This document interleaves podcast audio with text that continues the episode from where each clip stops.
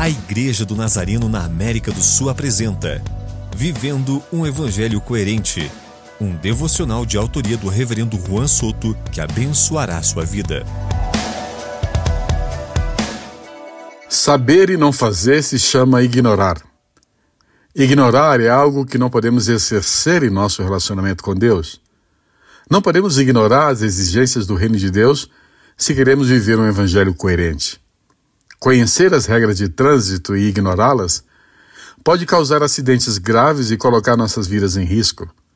O mesmo acontece quando ignoramos a palavra de Deus. Nessa passagem, Tiago quer conscientizar seus leitores disso e levá-los a um nível mais alto e prático em sua comunhão e consagração a Deus. Eles não deveriam apenas evitar fazer o que era mal diante de Deus, mas também deveriam ter cuidado em omitir fazer o que agrada a Deus. Muitas vezes ouvi pessoas reconhecerem seus pecados, mas raramente ouvi alguém reconhecer e pedir desculpas pelo que não fez.